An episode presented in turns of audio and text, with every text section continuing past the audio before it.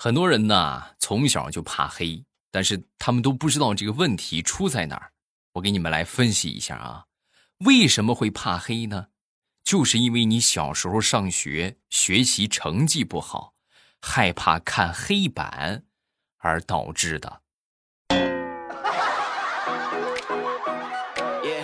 你细品，是不是这么个事儿啊？哎呀！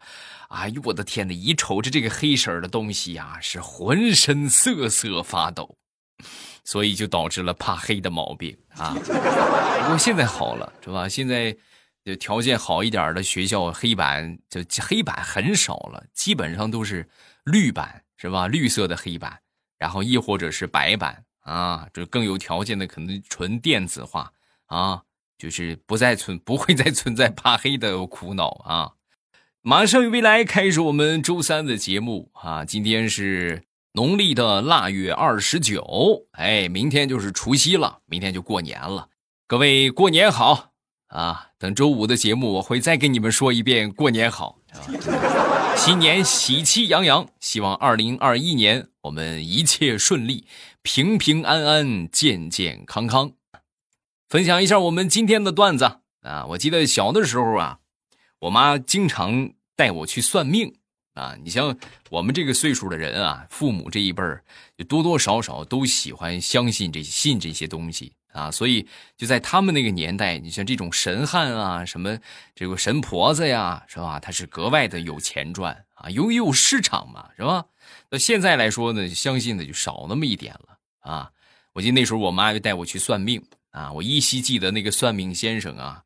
留着雪白的这个胡须啊，灰白的胡须，捋着胡子，然后跟我妈就说：“哎，此子命中贵不可言呐，学业有成，事业有成，一生衣食无忧啊。”然后我妈开心坏了啊！听完之后，哎呀，我的天，你看这是个宝贝啊，重点培养。学业有成是吧？那这肯定学习好啊。然后后来呢，我就用我的实际行动，让我妈知道了什么叫做封建迷信靠不住。哎呦，那几年学习是真的，就是年年倒数第一，年年倒数第一。然后我妈渐渐的就放弃了这种迷信的想法。哎，看来大师说的也不一定对呀啊。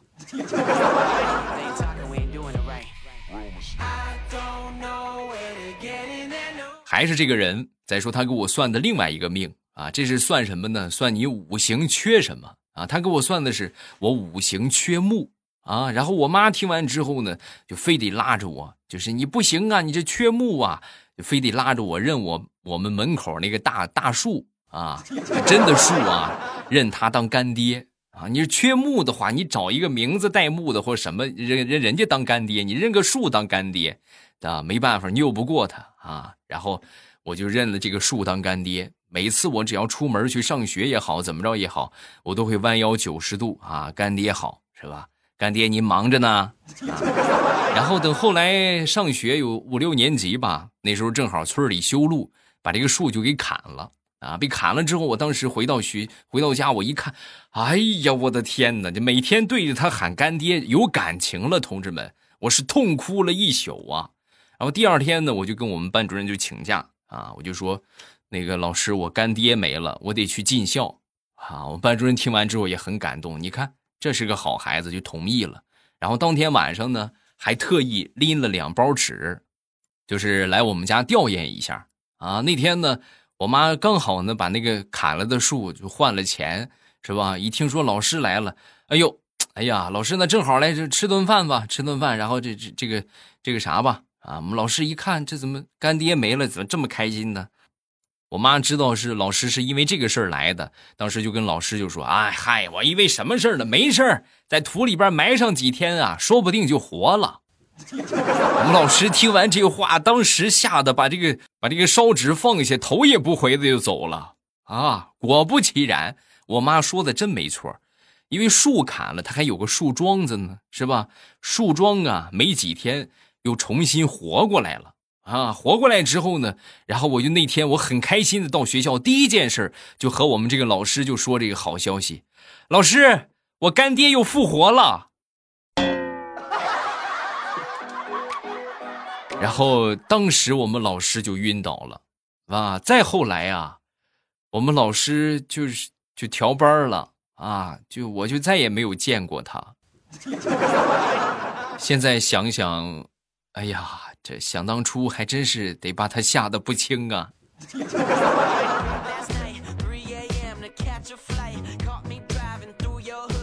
再说我小的时候吧，几乎每一年我爸妈呀都会有那么几天啊，有那么呃，有时候一个星期、两个星期啊，出去出差啊。每年这个时候啊，他都会把我扔到我姥姥家啊，让姥姥照顾我啊。直到后来若干年之后，都长大了。长大之后呢，就翻看他们以前的旧照片我才恍然大悟，他们那不是去出差去了，他们那是去旅游去了呀。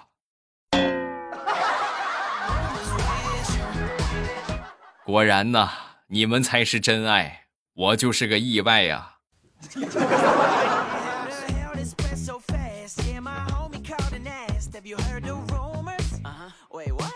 以前小的时候，在没上学之前啊，相信很多人都考虑过这个问题。就那时候不了解清华北大嘛，然后就就就很焦虑。哎呀，你说这以后上学是上清华好呢，还是上北大好呢？等真正上了学之后，是吧？到了考大学的时候，你就会恍然大悟，就是事实证明你想多了。清华北大是你该想的事儿吗？啊，好好上你的家里蹲吧。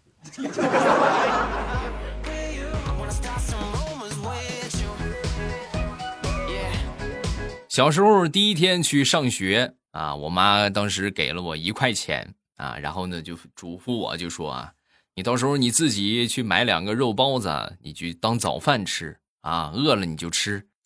然后我就去买了个肉包子。啊，然后就上课去了。上课之前我没饿，等上第一节课，老师在上边滔滔不绝的讲啊，然后我在下边呢，闻着这个肉包的香气，我就饿了。然后我忍不住，我就啃了一口。我啃的正香呢，老师当时瞬间就不淡定了，因为一咬开这包子的香味就出来了，瞬间就不淡定了啊。然后都看我啊，全班都看我。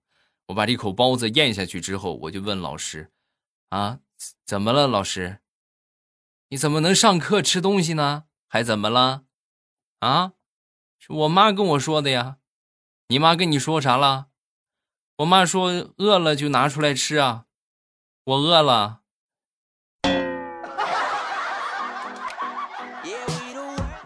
你开心就好。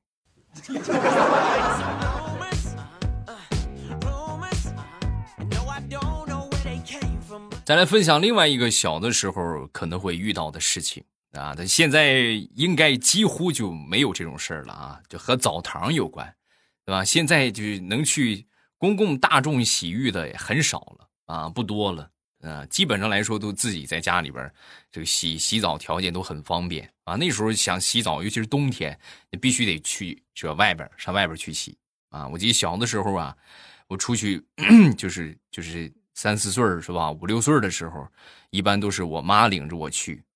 是的，女澡堂啊，就是我也是我也是去过的人。我说这小孩嘛，很小。然后去了之后呢，有一回出来之后，我就问这个澡堂的这个门口这个阿姨啊，我就跟这阿姨聊天啊。我说阿姨，我什么时候我就可以不去女澡堂，我去男澡堂了呢？啊，阿姨给我来了一句：什么时候？你想去的时候，你就不能去了。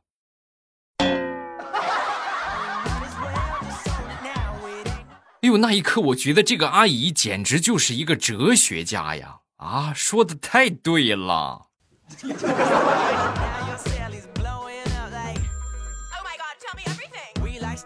小时候有一回，我妈临出门之前啊，交代了我跟我姐一个任务，就说你这个把这个鸡杀了，然后炖汤。啊，我姐呢就把这鸡拿过来，拿过来之后呢，拽着这个鸡头就开始割鸡的喉咙啊！我当时胆儿很小啊，闭着眼不敢看，然后就就就是任凭他去割啊。然后突然我惊叫了一声：“哎呀！”啊！我姐倒是，你干什么？你干什么？吓我一跳！姐，你好像割着我的手了。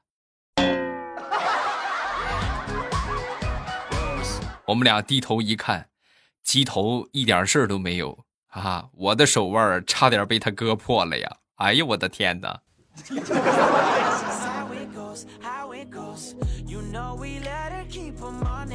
上四五年级的时候，我爸平时经常会去买我们小铺那个呃花生啊，五香的那个花生啊。有时候我们俩一块儿去呀，有时候他自己去。那天呢，我爸就让我自己去。然后呢，给了我五块钱啊。到了那儿之后呢，我就站在那儿，我也不知道怎么开口啊，就守着这个花生，我也不知道怎么说。然后我就想了一下，我爹平时是怎么说的啊？我爹平时是这样说的：“小张啊，来两斤花生。”哎，你看是吧？这不就有主意了吗？然后我也就拿着这五块钱跟他就说：“小张啊，来两斤花生。”刚说完之后。那个那个卖花生的瞅了我一眼，你说什么？我说没听见吗？小张，给我来来两斤花生。好行，哎呀，要不是看你是我的小上帝，我非得打你屁股不行啊！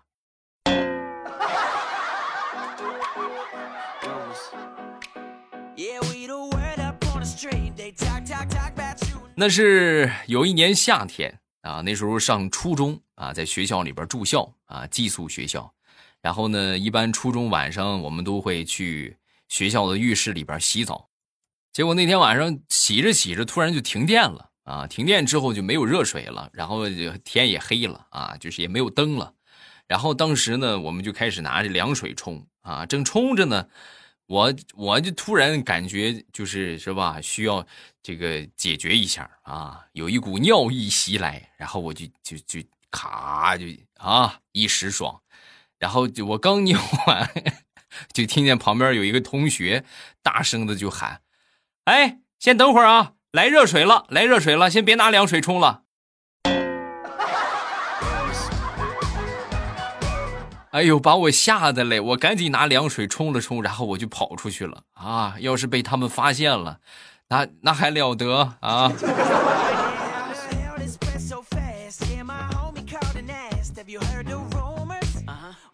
现在的孩子呀，咱也不知道是吃什么东西了，是吧？长得都特别的快，是吧？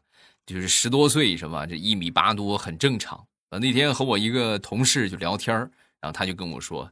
他儿子今年上六年级了啊，十二岁啊，十一岁多一点，身高一米八二，就比我矮那么一丢丢啊。我三十多了，我才一米八五，是吧？他这才十多岁，这要再长上二十年，我的天，那不能长到五米呀啊！然后呢，当时就跟我说了一个特别有意思的事儿。那天呢，就和他儿子一块出去逛街，在路上啊，正好就被一个小姐姐追着要微信。啊，然后呢，这孩子当时也挺尴尬的啊！一听这个小女孩过来要微信，就非常淡定的撸起袖子来，然后跟这个女孩就说：“对不起啊，我没有微信，我只有小天才电话手表。”哪里不会点啊？那个是点读机是吧？小天才，我是小天才。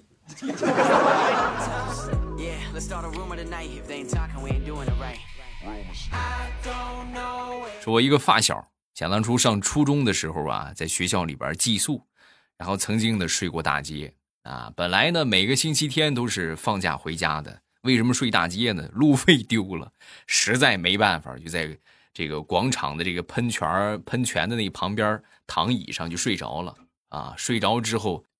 寒冷的北风从脖子直接灌到后脚跟儿啊！哎呦，那一晚上那是冻得瑟瑟发抖。那一夜之后，他就当时就暗暗发誓，不会再让任何一个人睡大街。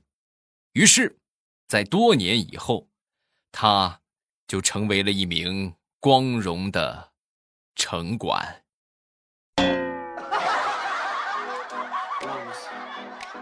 哎，这儿不能睡啊，这这上上上别的地方睡去。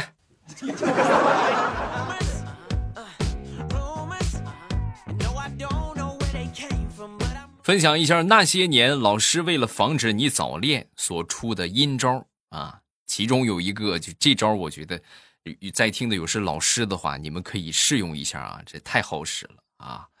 怎么说呢？就是就是我们班那时候有同学早恋啊，然后怎么批评教育，怎么说都不好使，请家长也不好使。后来呀，我们老师就想了一个方法，让这两个孩子分别和班里最漂亮的女生。以及班里最帅的男生做同桌，啊，女孩分到那个和男生一起做同桌，男孩啊分到和那个女生一起做同桌，然后一个星期之后，这对小情侣就在互相猜忌和嫉妒中结束了他们的早恋。所以呀，还是得用点计策呀，啊，不用计策不好使啊。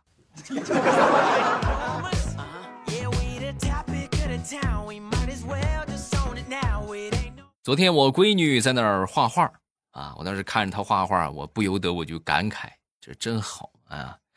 哎呀，小小的孩儿是吧，无忧无虑多好啊！我是真不想过年呢，过年真的是好烦呐！我刚说完，我闺女当时就反驳我：“你还烦？”你把我的压岁钱全都拿走了，你还反？你没死吧你？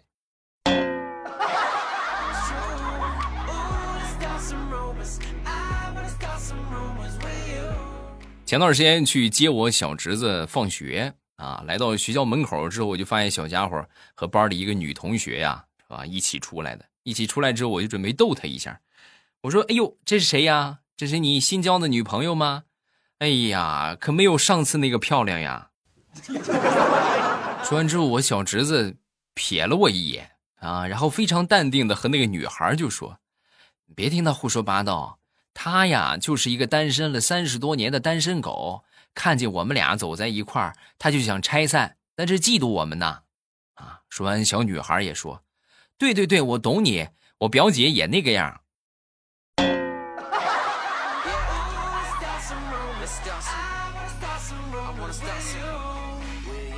前两天同事的孩子期末考试成绩出来了啊！出来之后呢，当时这个家里边就问他考的怎么样啊？啊，说完之后他就说，呃，语文九十九，数学九十八。哎呦，这成绩不错呀！啊，那这么成绩怎么说呢？排个前几名吧？啊，说完之后，小家伙非常诚恳的就说，不是，我们班一共三十多个学生，有二十九个。考了双百，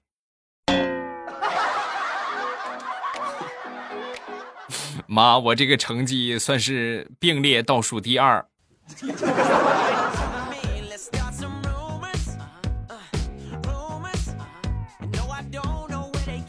那天我侄子放学回家也是很开心啊，考完试了，兴冲冲的跑进门啊，跑进门之后呢，冲着我就说：“叔叔，叔叔，告诉你一个好消息啊。”我说好消什么好消息啊？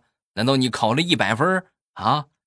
说完之后，小家伙弱弱的就说：“叔叔，你看，我都跟你说了是个好消息，又不是个奇迹。好消息就是我这回我终于不是倒数第一了，我考了倒数第二。”啊，怎么着？倒数第一那傻子拉稀了？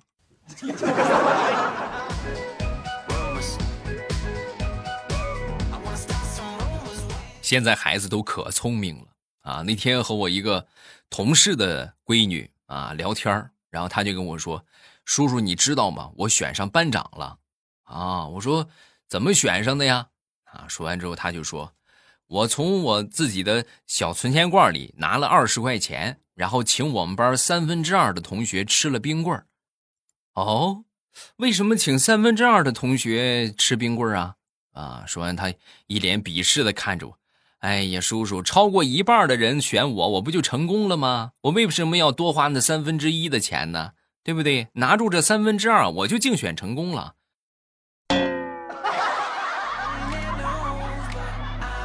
啊，你看这孩子很聪明啊，但是听完之后，我就跟他说：“我说你呀，其实三分之二也多了，你完全可以五分之三的同学吗？对不对？或者是再少一点啊，七分之四也行啊，你不也就成功了？”说完，小家伙神回复：“不，叔叔，这你就不懂了，因为总有一些人他是吃了东西不办事儿的，所以为了保险起见，还是多请几个人吧。”哎呀，你这孩子好好培养啊！这是怎么说？咱这是个书记的材料啊啊！